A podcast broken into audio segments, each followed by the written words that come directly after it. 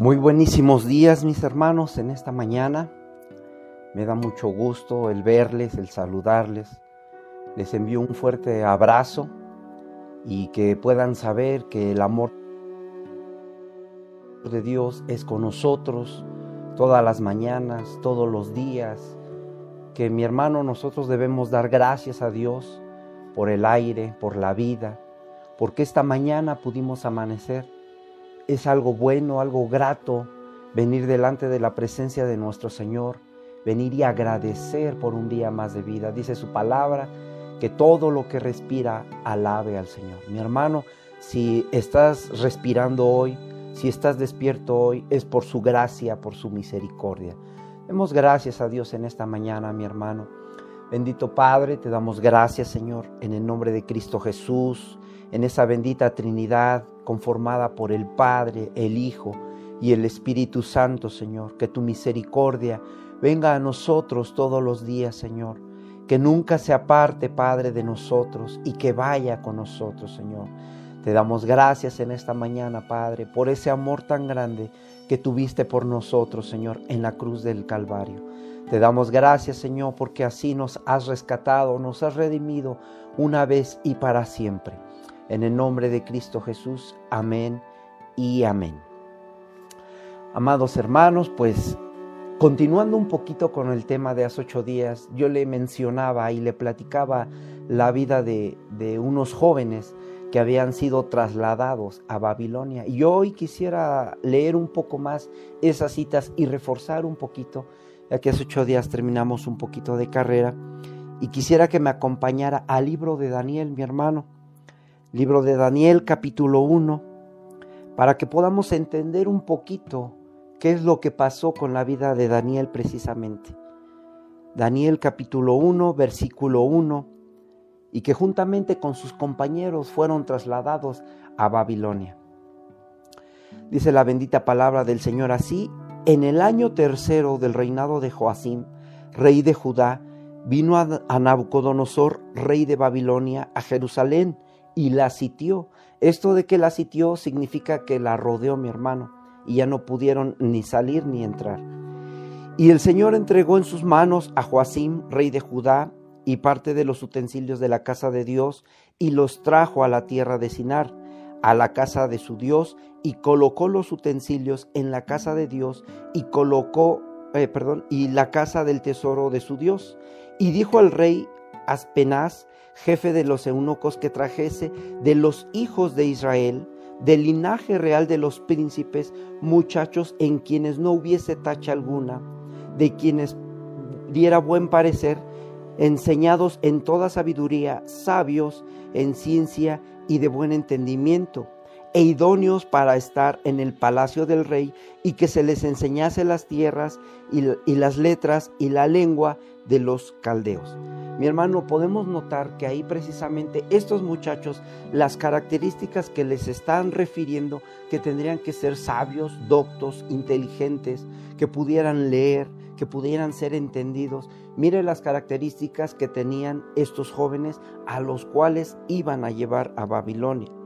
Nos dice en el 5, y le señaló el rey ración para cada día de la provisión de la comida del rey y del vino del que él bebía y de lo que criase tres años para que a fin de que ellos se presentasen delante del rey.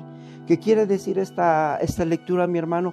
Que ellos durante tres años iban a estar siendo enseñados en la cultura, en la doctrina de Babilonia, en lo que ellos creían, en sus costumbres, en sus letras, en lo que el rey comía, en lo que el rey bebía. Y mi hermano, yo hace ocho días le decía que uno de los propósitos, una de las intenciones que tenía Daniel cuando fue llevado cautivo a Babilonia es precisamente que en su corazón propuso no contaminarse con lo que acabamos de leer que con las costumbres de Babilonia él no se iba a contaminar, él se iba a guardar para el Señor, independientemente estuviera su pastor con él, estuvieran sus padres con él o él solo estuviera en esa tierra de Babilonia.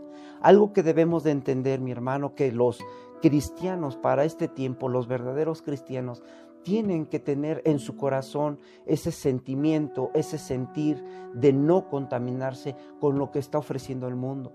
Si bien sabemos, las leyes están cambiando, se están actualizando y ahora hay sofilia, hay pedofilia, ah, se está rompiendo eh, las relaciones de matrimonio como Dios lo estableció y ahora hay otras diferentes y que le decía yo la ventana de hace ocho días que hay situaciones, hay formas de pensar que el mundo está cambiando nuestra mentalidad.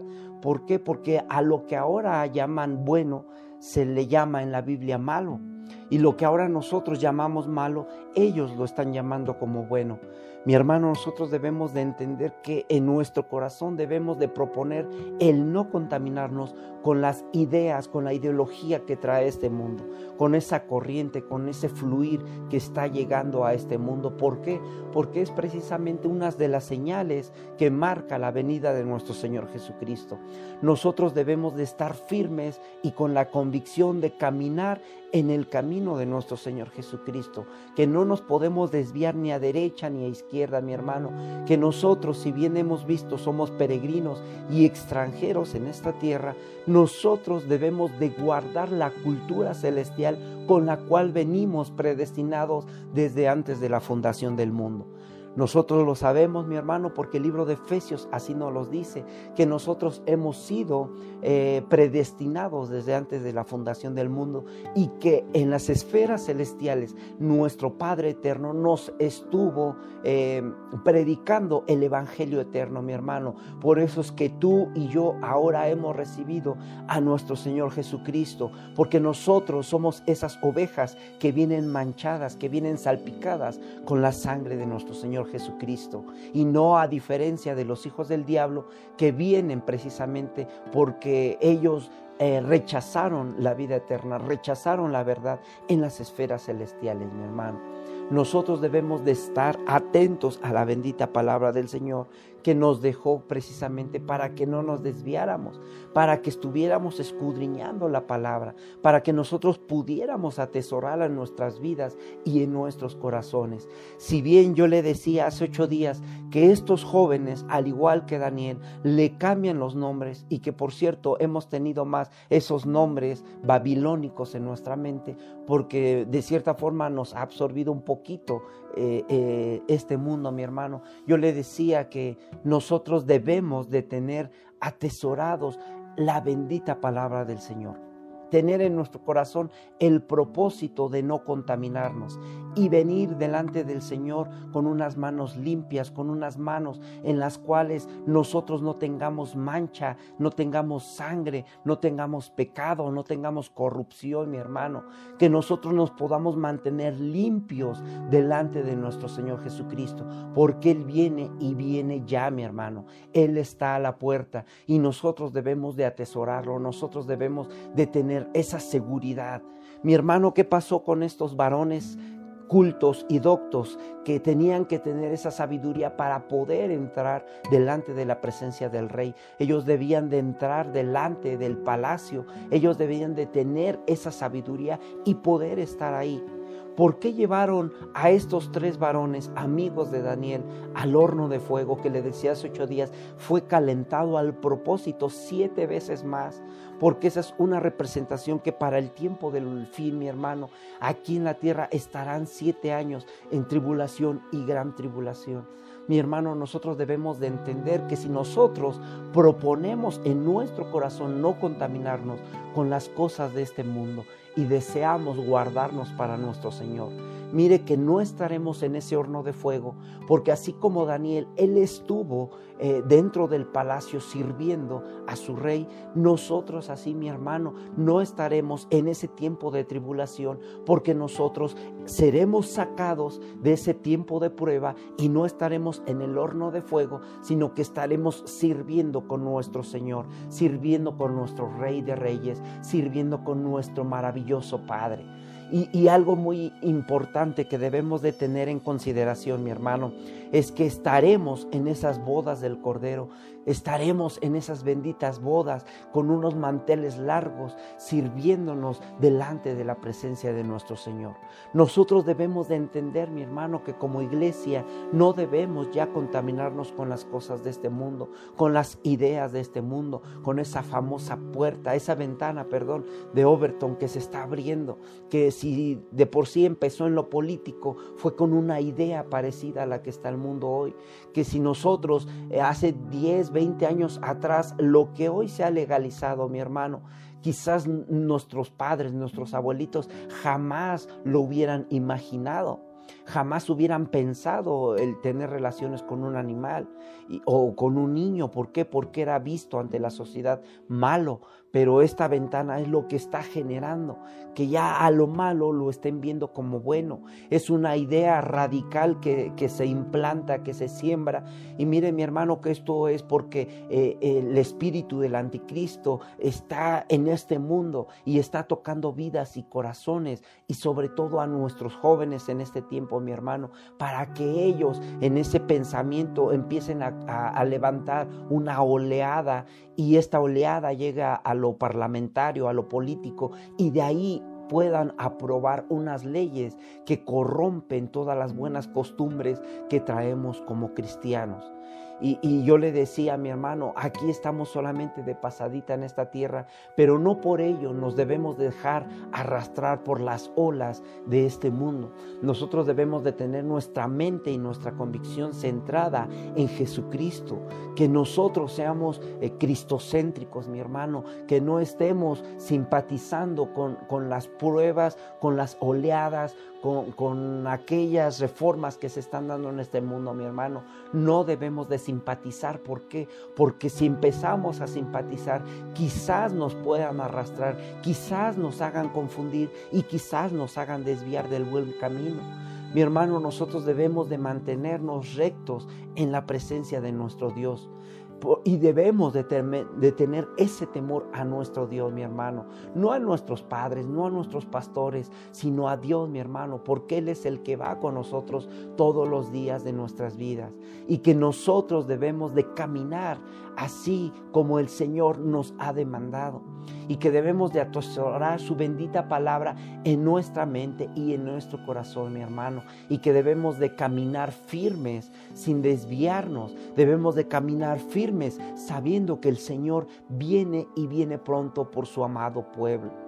Algo, mi hermano, con lo cual yo me quedaba hace ocho días, es que precisamente estos tres varones a los cuales meten al horno de fuego, los meten porque no se doblaron su rodilla delante de la imagen que hizo este rey Nabucodonosor. Mi hermano, yo le decía hace ocho días que el libro de Daniel es o, podríamos interpretarlo como el libro del Apocalipsis del Antiguo Testamento. ¿Por qué? Porque aquí nos está dando una imagen, una sombra y una figura de lo que vendrá. Si bien nosotros sabemos que el enemigo, el diablo y que el Señor lo reprenda, le dará poder, le dará potestad a la imagen de la bestia para que ésta pueda hablar y, y esta bestia quedará que todos lo adoren, quedará que todos doblen su rodilla delante de él. Nosotros podemos ver, mi hermano, en este libro de Daniel, que sus palabras fueron selladas porque no se podrían entender para ese tiempo y que ahora se les ha sido quitado ese candado, mi hermano, para que la iglesia pueda entender lo que se viene.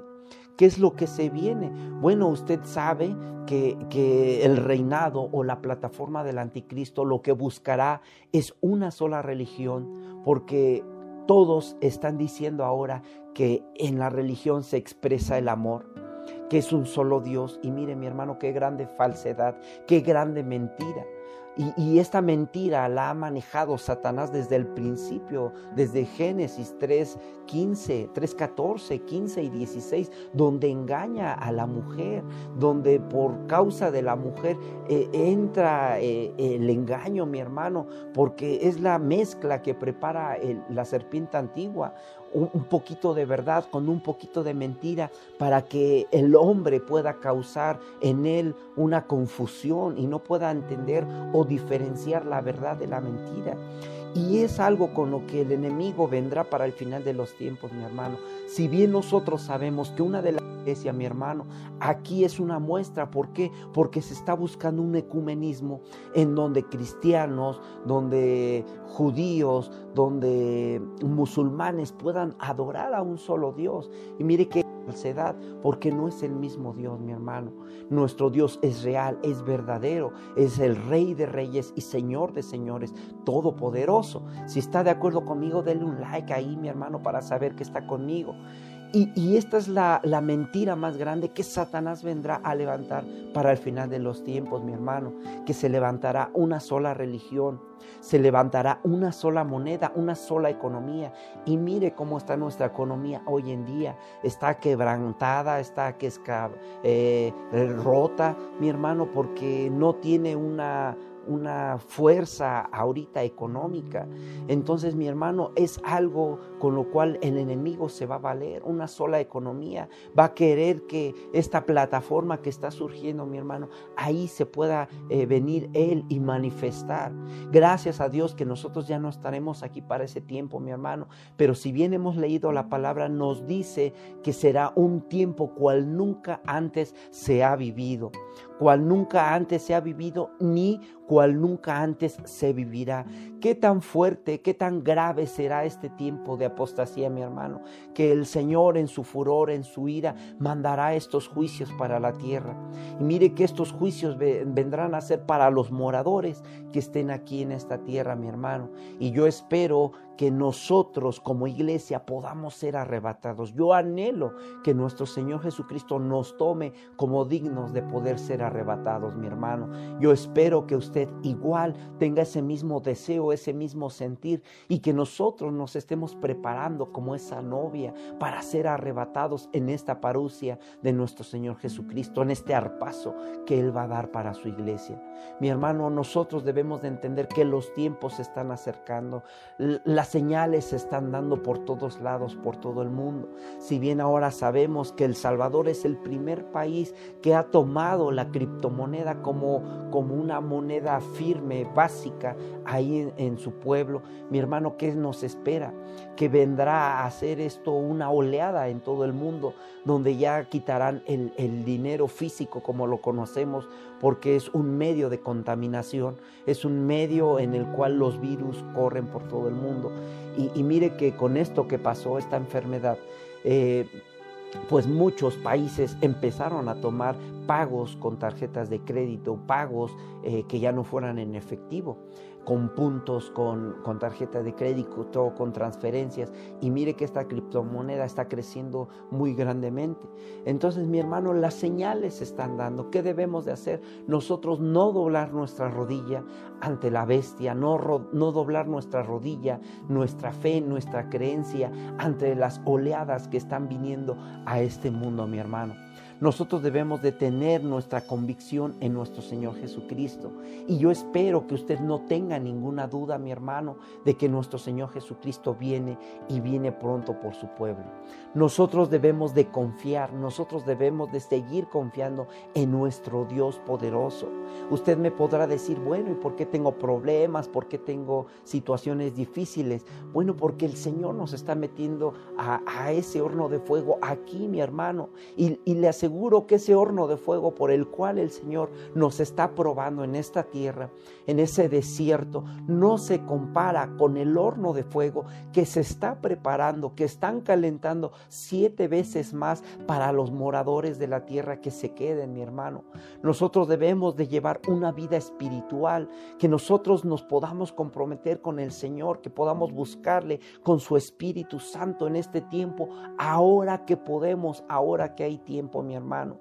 Porque yo le decía en tiempo pasado, la iglesia no está de vacaciones, mi hermano. Si bien cerraron algunos centros religiosos, pero la iglesia, la verdadera iglesia no está de vacaciones, mi hermano. Nosotros estamos trabajando, estamos transmitiendo, estamos compartiendo la bendita palabra del Señor, anunciando a aquellos que no conocen la verdad antes de que sea demasiado tarde, mi hermano. Nosotros debemos de tener ese interés de venir y rescatar a aquellos que no conocen del Señor. Mire que nosotros estamos en esta tierra para orar, para doblar rodillas, pero ante nuestro Señor, ante nuestro Señor Jesucristo, que podamos leer la Biblia y que podamos atesorarla y que podamos venir y buscar de la presencia de nuestro Señor, mi hermano. Que nosotros podamos ser como esos espías que si bien vieron unos gigantes y que no les atemorizó, así nosotros hoy, mi hermano, que las pruebas, las situaciones difíciles no nos den temor, no nos atemoricen y que podamos salir avantes, que podamos salir hacia adelante confiando en nuestro Señor Jesucristo, así como lo hizo Daniel, así como lo hizo sus compañeros que, aún a pesar de estar en el horno de fuego, dice la bendita palabra, que sus ataduras de manos y pies fueron rotas y que ya no solamente se paseaban ellos tres, sino que dice la palabra que el rey Nabucodonosor se levantó sorprendido porque él había mandado a tres adentro y él veía que había cuatro varones que se paseaban, pero que ni siquiera su cabello les tocaba que mi hermano así podamos tener esa seguridad y esa convicción de que nosotros no doblaremos nuestra rodilla a los baales, ante las doctrinas de este mundo, ante las ideologías de este mundo y que nosotros podamos estar firmes y convencidos de que nuestro Señor Jesucristo regresa y regresa pronto por su iglesia, mi hermano.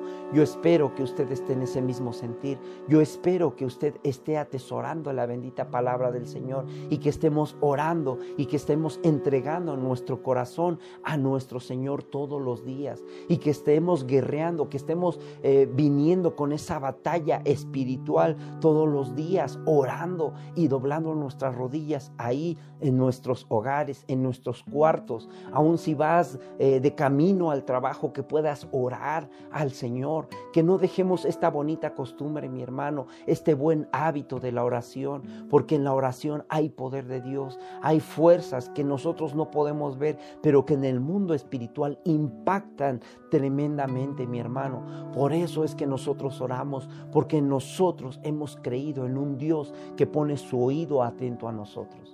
Mi hermano, esa es la invitación de hoy, que podamos estar en nuestro corazón con la convicción de no contaminarnos con las corrientes de este mundo, que sigamos adelante confiando en nuestro Señor y que vengamos a buscar la presencia de nuestro Señor, porque el Señor viene pronto, mi hermano, el Señor está a las puertas y nosotros debemos de estar escuchando, nosotros debemos de tener atento nuestro oído espiritual, nuestro ojo espiritual para ese día, como nos dice el libro de Corintios capítulo 15, que nuestro cuerpo sea transformado en un abrir y cerrar de ojos.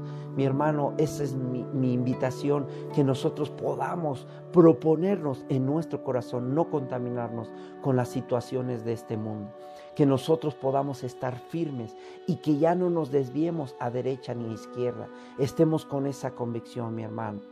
El tiempo me ha avanzado y yo quisiera que orara conmigo en esta mañana, mi hermano, y que dejemos de ser vagabundos y errantes en esta tierra. Cierra tus ojitos y vamos a adorar a nuestro Padre. Vamos a pedirle de su bendición en esta mañana. Padre precioso que moras en los cielos y en la tierra, Señor, te damos gracias en esta bendita mañana, Padre. Y estamos aquí delante de ti, Señor, sabiendo que tú nos escuchas, sabiendo que tú nos oyes, Padre que en nuestro corazón hemos propuesto no contaminarnos ya más con la doctrina de este mundo, que nos hemos propuesto ya no dejarnos arrastrar por las corrientes de este mundo, Señor, y que podamos estar caminando contigo, Padre, que tú vayas, Señor, con nosotros y que tú estés con nosotros, Padre, que tu vara y tu callado nos infundan aliento y nos regresen a tu carril, nos regresen a tu caminar, Padre. Gracias, Señor, porque hoy en mañana hemos confiado en ti, porque hoy hemos renunciado a la corriente de este mundo, Padre.